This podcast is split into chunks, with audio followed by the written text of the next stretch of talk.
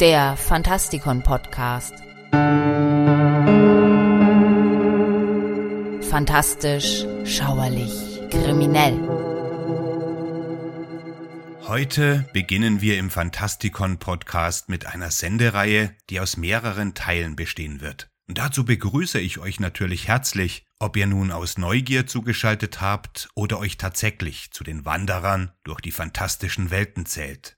Mein Name ist Michael Percampus und wenn wir uns im Genre der Fantasy ein wenig umschauen, dann bemerken wir zuallererst, dass es nicht die eine Geschichte der Fantasy-Literatur gibt. Jeder leitet all das, was wir heute bewundern können, von einem anderen Stammvater ab, mit ein paar Ausnahmen, die sich immer gleichen. Trotzdem gibt es Unterschiede in der Definition, denn die ungeheure Bandbreite der Fantasy enthält natürlich diverse Merkmale, die essentiell sind für die Bestimmung des Genres. High Fantasy lässt sich im Großen und Ganzen damit umreißen, dass sie in einer Welt angesiedelt ist, die nicht der unseren entspricht. Hier wurde eine Welt erschaffen, die eine eigene Geographie und Kulturgeschichte aufweist. Es handelt sich dabei also um eine andere Welt, in der die jeweilige Geschichte spielt. Viele Kritiker gehen davon aus, dass mit High Fantasy das Kerngehäuse umrissen wird, wenn wir von Fantasy sprechen. Dennoch ist dies noch ein wenig schwammig ausgedrückt. Eine Zweitwelt oder Anderswelt muss ja nicht notwendigerweise eine andere Welt sein.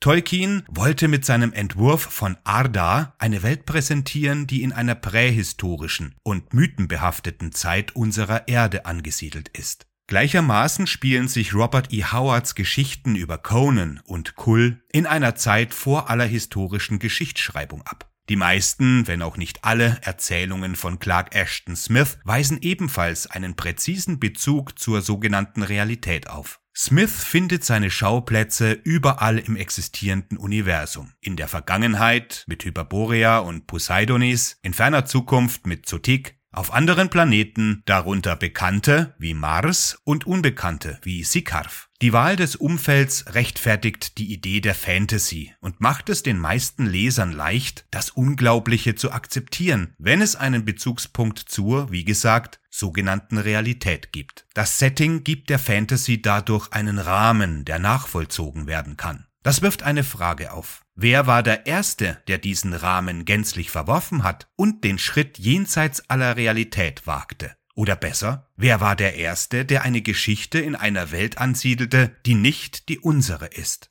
Es war Lynn Carter, der zusammen mit L. Sprague de Camp den Nachdruck und das Sammeln älterer Fantasy-Werke übernahm, und der beantwortete die Frage so. Der erste, der so eine Geschichte schrieb, war William Morris, der Autor von Die Quelle am Ende der Welt und Die Zauberin jenseits der Welt. Und selbst die deutsche Übersetzung wirbt mit dem Etikett Begründer der Fantasy. Auf den ersten Blick wirken diese beiden Romane tatsächlich wie High Fantasy, aber sind sie wirklich in einer anderen Welt angesiedelt? Zunächst muss die Frage erlaubt sein, was denn überhaupt eine erfundene oder von uns unabhängige zweite Welt ist. Natürlich eine mit einer eigenen Geographie und Geschichtsschreibung, die sich komplett von unserer unterscheidet. Aber wie viel Unterschiede sind notwendig? Man mag denken, dass Bücher entweder aus dem Drang heraus geschrieben werden, die Welt zu imitieren oder um etwas Neues zu erschaffen, und dass wir am Ende von Realismus oder von Fantastik sprechen. Das wäre jedoch unbefriedigend, da natürlich jede Literatur in erster Linie auf Erfindung beruht, ob sie sich jetzt realistisch nennt oder nicht.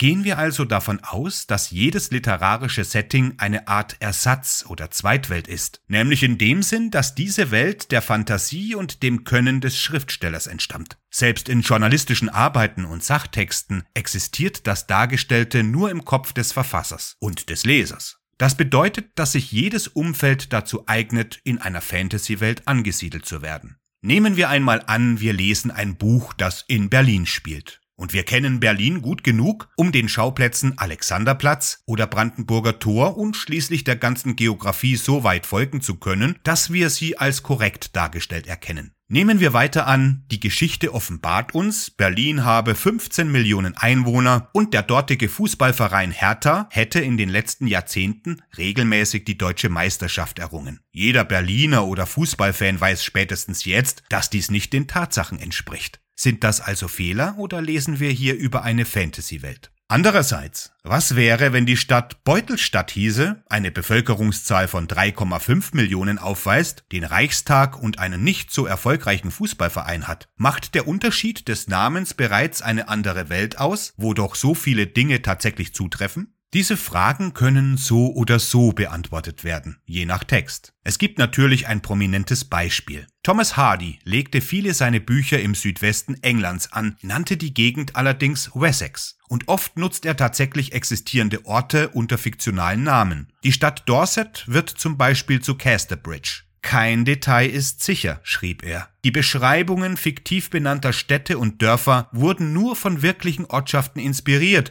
und werden schamlos für eigene Zwecke genutzt. Betrachten wir noch einen anderen Schriftsteller, den man eigentlich nicht als Erfinder von Welten kennt. William Faulkner. Viele seiner Erzählungen sind in Yoknapatawpha angesiedelt, einem erfundenen Landstrich, der auf dem real existierenden Lafayette County basiert. Faulkner erfand eine Geschichte über sein Land und gestaltete sogar eine Karte, die in seinem Buch Absalom Absalom abgedruckt wurde. Hardy hatte übrigens ebenfalls eine Karte seines Wessex. Das sind aber nicht die Zweitwelten, nach denen wir suchen, oder was die meisten darunter verstehen würden. Aber sie weisen in die richtige Richtung. Sie gehören aber nicht zu den unabhängigen fantastischen Welten. Der Punkt ist, dass sie Teil der real existierenden Welt sind. Ihre Geschichte gehört zu dem Land, in dem sie angesiedelt sind. Ihre Gesellschaft ist jene der wirklichen Welt zu dieser Zeit. Das Ziel der Autoren war es, so nah wie möglich an der Realität zu bleiben, auch wenn sie sich ein paar Freiheiten nahmen, die zu ihrem kreativen Repertoire gehörten. Kommen wir zu William Morris zurück. Betrachten wir seine drei berühmten Fantasy-Werke, die Zauberin jenseits der Welt, die Quelle am Ende der Welt und das Reich am Strom. Sind sie völlig unabhängig von der realen Welt? All diese Bücher rühmen ihre erfundene Geografie. Das Reich am Strom besitzt sogar eine Karte. Die sozialen Komponenten sind ausgearbeitet und unverwechselbar, ähnlich dem europäischen Mittelalter, was Technologie, Klassenstände und so weiter betrifft. Es sieht alles so aus, als hätten wir es hier mit der gesuchten unabhängigen Anderswelt zu tun. Das Reich am Strom bezieht sich auf der ersten Seite auf Weihnachten und den Apostel Thomas von Indien. Auf der nächsten Seite erfahren wir, dass die Aufzeichnungen von einem Mönch aus Abington, England stammen. Auf wieder einer anderen Seite sagt der Mönch, dass er die Geschichte gesammelt habe. Man könnte also geltend machen, dass seine Erzählung von einer anderen Welt, von einem Mann aus dieser Welt geschrieben wurde. Auf der Suche nach einer Welt, die nichts mit unserer zu tun hat, kommen wir hier also nicht weiter. Die Verwendung eines Mönchs ist ein Beispiel dafür, wie sich eine Fantasy-Welt mit der Realität zu verbinden sucht. Wir können das Reich am Strom also beiseite legen. Die Zauberin jenseits der Welt erwähnt eine Taufe und verwendet den Begriff Söhne Adams. Ebenso bezieht sich die Erzählung auf die Perlen der Sarazenen und erwähnt sowohl die Stadt Rom als auch Babylon. Auch bezieht sich der Roman auf heidnische Götter wie Diana und Venus, sogar auf Details des christlichen Glaubens wie die Dreifaltigkeit und die Messe. Das hört sich nicht nach einer unabhängigen Welt an. Lynn Carter dachte aber so. In seiner Einführung zu Die Quelle am Ende der Welt erklärt er, obwohl der Text einige verstreute Hinweise auf Babylon, den Papst und verschiedene Heilige enthält und obwohl die meisten Namen der handelnden Figuren in unserer Welt bekannt sind, handelt es sich bei der Quelle am Ende der Welt um eine jener reizvollen literarischen Landschaften, der es irgendwie gelungen ist, um den gewohnheitsmäßigen Verschleiß herumzukommen. Das hört sich gut an. Einige verstreute Hinweise auslegen ist das, was man tut, wenn man eine literarische Welt erfindet. Aber wenn die Hinweise die reale Welt betreffen, kann man dann nicht davon ausgehen, dass es sich mehr oder weniger auch um unsere Welt handelt? Wo sind die Grenzen? Man könnte argumentieren, dass jenes Rom der Quelle am Ende der Welt nichts mit dem Rom in unserer Welt zu tun hat. Tatsächlich geht niemand aus der Erzählung in diese Stadt. Die Geografie im Buch wird ziemlich eng gehalten. Da ist das Land Abmiets mit seinen umliegenden Ländereien, aber niemand sagt etwas über das, was darum herum liegt. Wir erfahren lediglich, dass sich Rom etwa 500 Meilen entfernt befindet. Man kann sich Abmiets leicht als ein kleines Königreich vorstellen, etwa wie England oder Frankreich oder ein anderes Land in Europa. Und natürlich kann man sich Abmiets auch als eigene Welt vorstellen, wenn man akzeptiert, dass es dort Städte wie Rom oder Babylon gibt. Aber wie sinnvoll ist das? Ich denke, wir sollten ein wenig sparsamer sein. Anstelle von Begriffe nicht unnötig vervielfachen, sollten wir sagen, Realitäten nicht unnötig vervielfachen. Wenn ein realer Ort in einer Geschichte verankert ist, sollten wir davon ausgehen, dass es sich hier auch um einen realen Ort handelt. Es sei denn, die Geschichte belehrt uns eines Besseren. Selbstverständlich kann eine Geschichte, die in einer Parallelwelt spielt, reelle Namen für erfundene Orte enthalten. Aber Parallelwelten kamen erst relativ spät ins Spiel, zumindest weit nach den Fantasy-Welten. Aber auch hier, wo ist die Linie zu ziehen? Wenn wir eine Geschichte vor uns haben, in der Magie wirklich funktioniert, die Welt aber eindeutig die unsrige ist, sollten wir dann die Geschichte als eine in einer Fantasy-Welt lesen oder als eine der realen Welt? Das hängt vermutlich davon ab, ob das Setting die reale Welt in uns heraufbeschwören möchte und nicht etwa eine Parallelwelt. Ist dem so, dann haben wir die Welt als die reale Welt zu akzeptieren, nämlich als die Beschreibung einer fiktionalen, aber realen Welt, in der Magie funktioniert.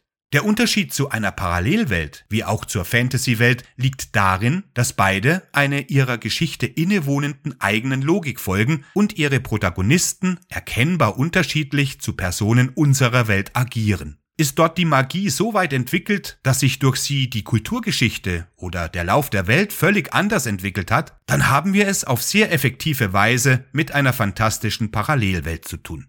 Lesen wir eine Geschichte über König Artus, die in England spielt, in der Merlin seinen Zauber wirkt, dann lesen wir nicht notgedrungen von einer erfundenen Zweitwelt. Lesen wir Susanna Clarks Jonathan Strange and Mr. Norrell, scheint die Handlung in Jane Austens England, mitten in der Stadt London und den napoleonischen Kriegen zu spielen. Allerdings merken wir schnell, dass hier nicht nur Magie funktioniert, hier scheint es sogar eigene historische Entwicklungen zu geben, die eine eigentümliche Interpretation der uns Bekannten sind. Das ist eindeutig eine Parallelwelt, mit der wir es hier zu tun haben. Bleibt erneut die Frage, was ist eine unabhängige Welt?